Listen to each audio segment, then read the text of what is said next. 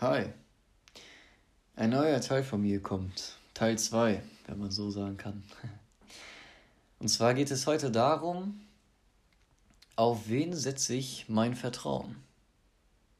Vertrauen hat ja irgendwie was mit Beziehung zu tun. Ähm, wie ich quasi zu etwas stehe oder zu einer Person stehe, zu einem, ja, zum Person, zu einer Person, zu einer Sache wahrscheinlich eher weniger. Dieses Vertrauen, worauf baut es auf? Oder wer ist überhaupt noch vertrauenswürdig in dieser Zeit, wenn man irgendwie die ganzen Medien, die ganzen Sachen anguckt?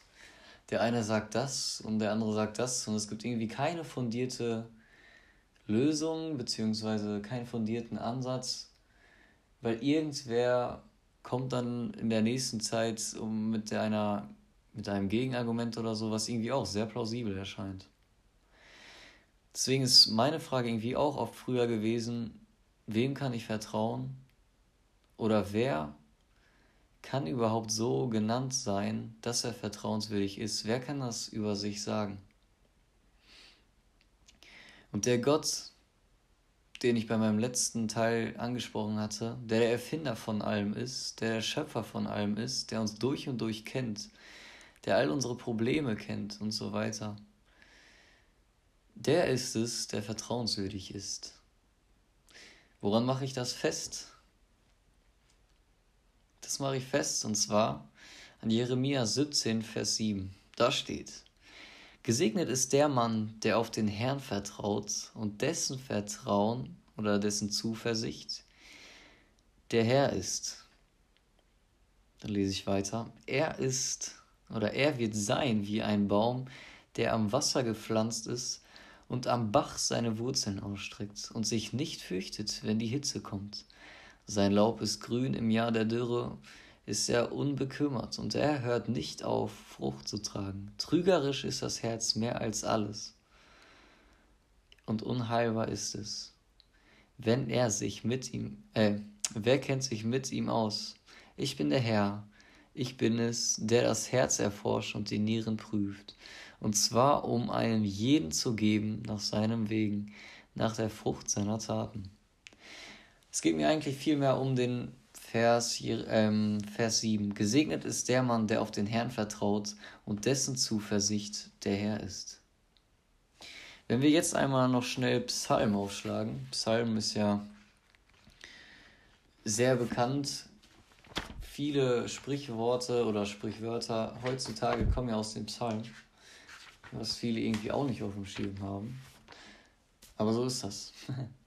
Und da steht, ähm, ab Vers 1, glücklich der Mann, der nicht folgt dem Rat der Gottlosen, den Weg der Sünder nicht betritt und nicht im Kreis der Spötter sitzt, sondern seine Lust hat am Gesetz des Herrn und über sein Gesetz sind Tag und Nacht. erst wie ein Baum gepflanzt am Wasserbächen, der seine Frucht bringt zu seiner Zeit und dessen Laub nicht verwelkt. Alles, was er tut, gelingt ihm. Und dann Vers 6, denn der Herr kennt den Weg der Gerechten, aber die Gottlosen, den, aber der gottlosen Weg vergeht. Also wir haben einen Gott, den ich zuvor beschrieben habe als ein Schöpfergott, der alles kennt, bis ins kleinste Detail, der jedes, jede Maus und alles kennt. Dieser Gott möchte Beziehung haben zu dir. Und dieser Gott ist vertrauenswürdig. Denn, wie ich zuvor gesagt habe, wenn ich mein Auto abgebe, gebe ich das halt einem Fachmann ein, der sich damit auskennt.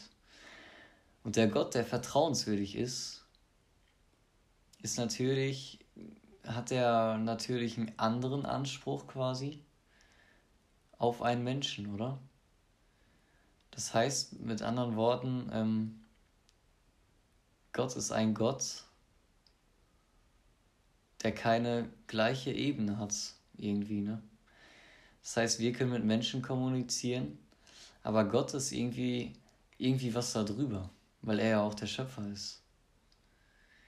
Und das finde ich schön. Und zwar habe ich mal so eine ähm, Geschichte gehört da war, sind so zwei Mäuse in so ein Klavier gegangen und die haben sich so gewundert, boah, wie schön oder wie cool ist das, da haut etwas mit so einem Hammer gegen die Saiten und so weiter.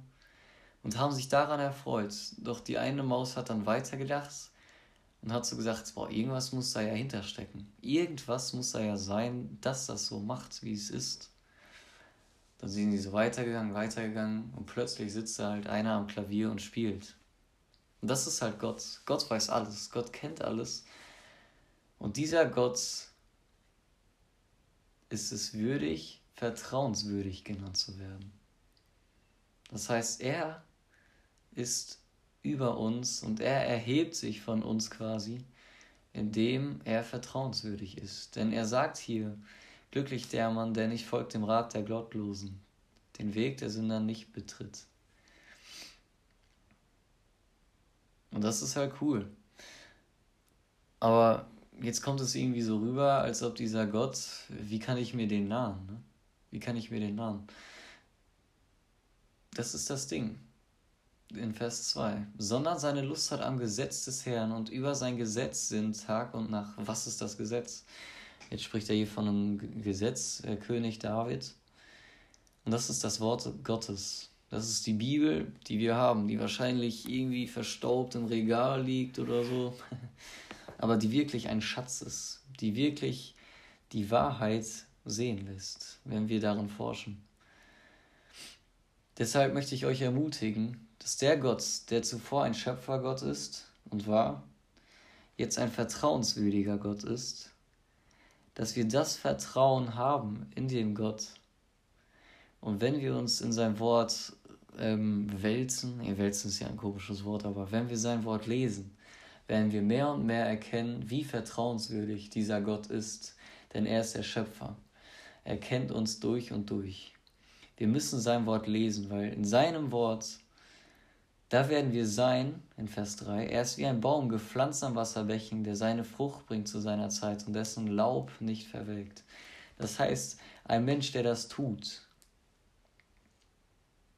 der hat auf einmal Dinge in sich, die er zuvor nicht in sich hatte. Ich meine, Yoshi zum Beispiel oder auch andere Christen, wenn man das Leben zuvor sieht, wie das Leben war und wie das Leben dann das wird dann bald in den Interviews folgen, wie das Leben sich dann radikal geändert hat, als Jesus Christus in deren Leben hineingekommen ist, ist halt wirklich bemerkenswert. Und ich kann euch sagen, dass ein Mensch, der ähm, so eine Wende gemacht hat, das nicht irgendwie menschlich ist. Das werden die Leute, die wir interviewen werden, das werden die auch sagen. Das ist irgendwie schön zu sehen, dass es etwas Göttliches ist, dass der Herr Jesus Christus in deren Leben kam, sie ihm Vertrauen geschenkt haben, entweder ganz oder gar nicht,